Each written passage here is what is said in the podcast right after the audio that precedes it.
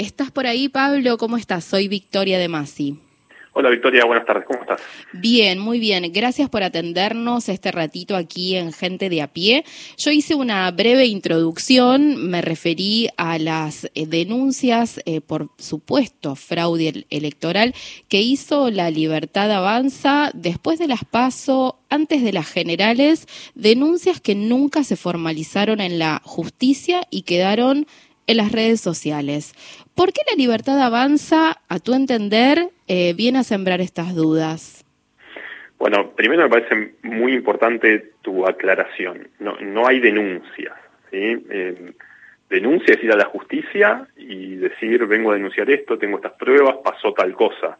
Salir en los medios de comunicación a decir que hubo fraude, eso no es, no es una denuncia, a mí me parece que es más una irresponsabilidad a esta altura del, del partido a 40 años de, democracia y después de un proceso en el cual no se vio nada extraño que no se vea en otras elecciones. Nosotros tenemos un sistema electoral muy, muy confiable, em, que no se basa solamente en, en un presidente de mesa y la justicia, que se basa en el presidente de mesa, que se basa en los fiscales principalmente. Así lo pensó Sáenz Peña hace muchísimos años. Los fiscales están cuando se arman, cuando se hacen las actas, las firman, se llevan una copia de esa información y después lo pueden ir a contrastar con el resultado final. Eh, y es un sistema que, funciona muy bien verdaderamente. Por supuesto que tiene cosas para mejorar y eso se, se puede discutir luego de las elecciones, etcétera. Pero por qué lo hacen no te lo puedo asegurar. Sí vemos que se repiten ciertos patrones de, partidos de ultraderecha. Bueno, ya se, se, dijo mucho lo que pasó en Brasil con cuando cuando estos fenómenos pierden, lo que pasó en Estados Unidos, eh, que, que, saltan a, a, decir que hay fraude. Ahora, eh, en las primarias, en las PASO, ganaron y no hubo ninguna denuncia de irregularidades. A pesar de que si hubo irregularidades fueron las mismas que hubo después en la general cuando salen segundos y las que va a haber seguramente el, el domingo porque porque tenemos a casi 100.000 presidentes de mesa llenando actas, eh, haciendo un trabajo que verdaderamente es complejo, después de un día entero, en muchos casos eh, no, están, no están bien capacitados y errores surgen. Ahora, que esto cambie el resultado de una elección, se ha demostrado que no es así y se ha demostrado que la gran cantidad de errores en actas que hubo fueron casi las mismas para las tres fuerzas que salieron primeras en las en las elecciones generales. Pablo, eh, no sabemos, digamos, no sabemos nosotros, porque no se ha dicho públicamente, por qué Javier Milei y los suyos salen a instalar estas ideas, pero te pregunto cuál es el impacto que tiene en la sociedad que un partido con chances reales de ser gobierno eh, salga a hacer este tipo de denuncias sobre el sistema electoral. ¿Cómo nos impacta a nosotros? Bueno, genera desconfianza. Yo, yo siempre digo una frase, la voy a repetir, a veces me pongo en problemas por decirla, pero la gente cree que sabe sobre elecciones porque va a votar cada dos años. Entonces, como todos vamos a votar, todos nos creemos que sabemos y entendemos el sistema. Y la verdad que es un sistema muy complejo, que tiene sus reaseguros, pero, pero tiene principalmente eh, complejidades. Entonces, a gente, porque no es toda la gente que no cree en el sistema, obviamente, pero a gente que está esperando eh, que se ratifiquen sus creencias sobre lo que hace el gobierno, lo que hace la justicia, etcétera, ante un mal resultado, sale alguien en, en, quien el ciudadano confió, pues si vos le diste el voto a, a cualquier candidato que confías en él, y ese candidato sale a decirte que le robaron la elección, lo primero que vos haces es repetir. ¿Y qué te hacen? Y te muestran una urna vacía como pasó en La Plata. ¿eh? Eh, y para el ciudadano que cree que conoce el sistema electoral ir a votar, ve la urna vacía y dice, bueno, ahí hay fraude. Y no, no, no es así de simple. Hay una explicación clara por qué había una urna vacía y por qué se dan ciertos problemas en las elecciones. Bien. Si recién nos escuchás, le contamos a nuestros oyentes. Estamos en comunicación con Pablo Sechi, él es director ejecutivo de Poder Ciudadano. Eh, a ver, mi ley nunca dice la palabra fraude, siempre habla de irregularidades lo suficientemente sospechosas como para dudar del resultado electoral. Lo hizo en tres entrevistas televisivas diferentes. La primera con Johnny Viale, la segunda con Esteban Trebuch y la tercera con Jaime Bailey. ¿Qué pasa cuando este tipo de comentarios se viralizan en redes sociales, pero la denuncia nunca llega a la justicia? ¿Cómo lo tenemos que entender? Lo tenemos que entender como una irresponsabilidad, lamentablemente, porque, insisto en lo que vos misma estás diciendo, el, un candidato que para colmo es diputado nacional, tiene una responsabilidad institucional, si tiene denuncias, tiene que ir a la justicia a hacerlo. Porque lo peor que se le puede hacer a alguien es difamarlo a alguien o a un sistema, es difamarlo eh, y no ir a discutir donde se tienen que discutir estas cosas. Si la libertad avanza tiene argumentos suficientes para decir que hubo fraude, que vaya y que lo haga.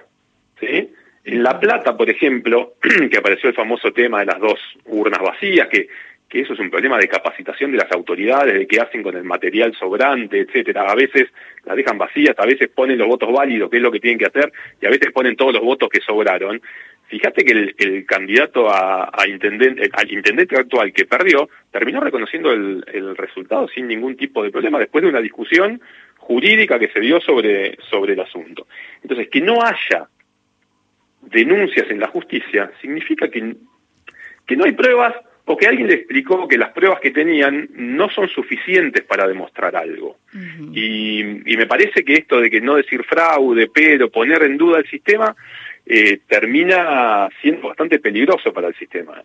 Eh, de, cara a un resultado electoral que, que es incierto, que va a ser cerrado, pero que nadie discutió cuando, a ver, ¿qué es lo que está discutiendo hoy la libertad avanza? Está discutiendo que en las primarias no sacó los votos que sacó, está discutiendo que quizás ellos no entraron al balotaje, no, están discutiendo que supuestamente le robaron a ellos votos, cuando está demostrado que las irregularidades son para todos los partidos políticos iguales. Exacto. Eh, para las PASO salieron a decir eso, que digamos en el recuento no habían sido contados, valga la redundancia, los votos que eran positivos para ellos, pero ahora lo que salen a decir es que temen por eh, el robo, sustracción o desaparición de rotura de boletas, algo que según ellos tiene un antecedente en las últimas generales. Mi pregunta es si eh, robar boletas eh, sustraerlas o romperlas implican un fraude electoral o es algo que eh, forma parte de la cultura electoral nuestra? Bueno, lo primero que hay que decir es que es un delito, ¿sí? que está penado por el Código Electoral. Em, en segundo lugar, no puedo decir que es algo cultural, porque sería como avalar algo que, que, no lo es, que, que puede pasar, que sucede, que ha sucedido, sí. Ahora, nunca se demostró romper una boleta le sirva algo para alguien, a, algo, a alguien para algo. ¿sí? ¿Por qué? Porque ya existen las boletas de contingencia, que son estas que le están pidiendo a la libertad avance que las manden a la justicia electoral. Eh, y estas boletas de contingencia son muchas boletas que además de las que llevan los fiscales a los centros de votación, tiene la persona a cargo de la escuela para suplantar en caso de que se, rompa, se rompan o se roban o se roben boletas. Eh, no sé, yo voy a, a ver, de vuelta, hablando de la experiencia personal, yo siempre que fui a votar encontré las boletas. No conozco a nadie que haya dicho eh, que no había boletas y que cuando pidió boletas no se las hayan dado.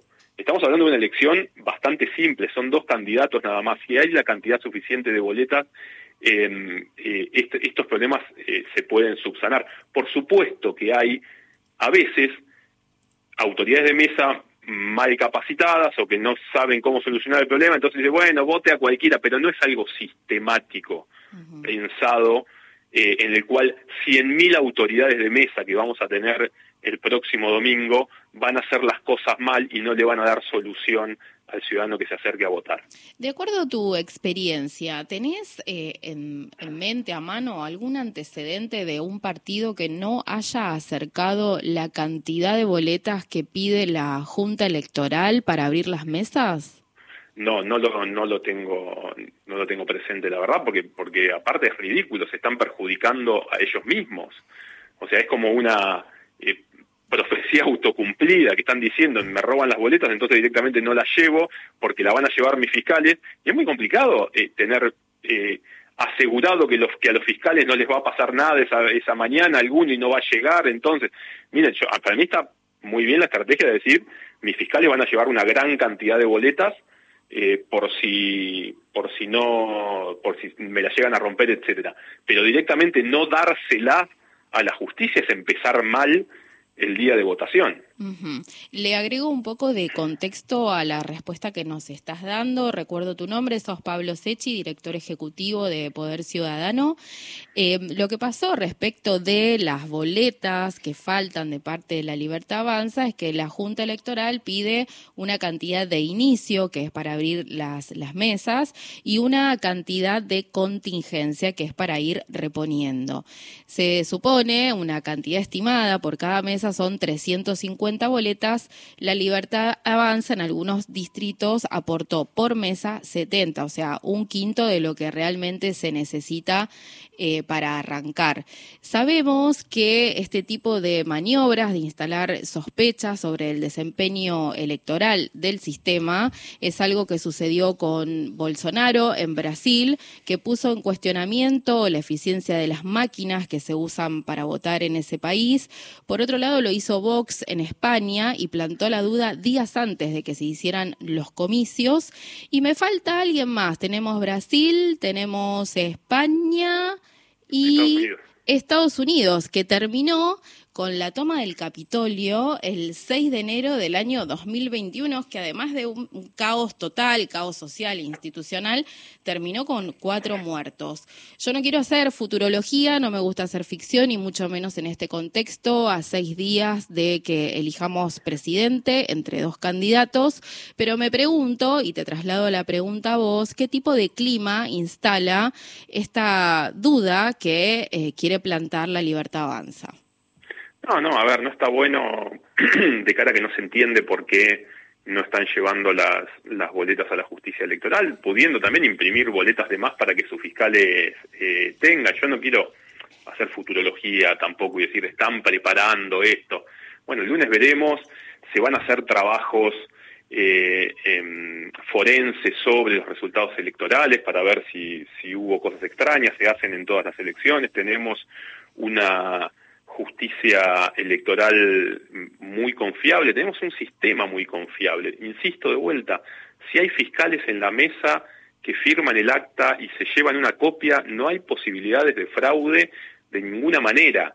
Eh, podemos hablar antes, después, cómo se utilizaron los recursos públicos para esto, para aquello, la publicidad, cómo se usa el Estado para propaganda, lo que quieran, pero el día de votación, si hay fiscales, si hay presidente de mesa, y si hay fiscalización después, eh, el día que la justicia nacional electoral, las juntas electorales cuentan los votos, eh, no va a haber ningún tipo de, inconvenientes. Bien, Pablo, ¿algo más que quieran agregar desde Poder Ciudadano respecto del balotaje de este domingo? No, no, nada más, que esperemos que se, que se desarrolle en, en paz, que, que, vamos a decidir quién es nuestro presidente los próximos eh, cuatro años y de vuelta que el sistema eh, es confiable, que vayamos tranquilos a votar, que va a ser un proceso muchísimo más largo, muchísimo más rápido que la vez pasada, inclusive en las escuelas, el voto va a ser eh, mucho más rápido, el conteo va a ser mucho más rápido y que recordemos que el resultado del domingo de la noche es un resultado informativo y si se da una, un resultado muy cerrado, a haber que esperar para saber quién es el próximo presidente, que la justicia electoral lo, lo defina en la semana, contando las actas, que es lo que verdaderamente cuenta. Gracias, Pablo. Pasó por gente de a pie, Pablo Sechi, director ejecutivo de Poder Ciudadano.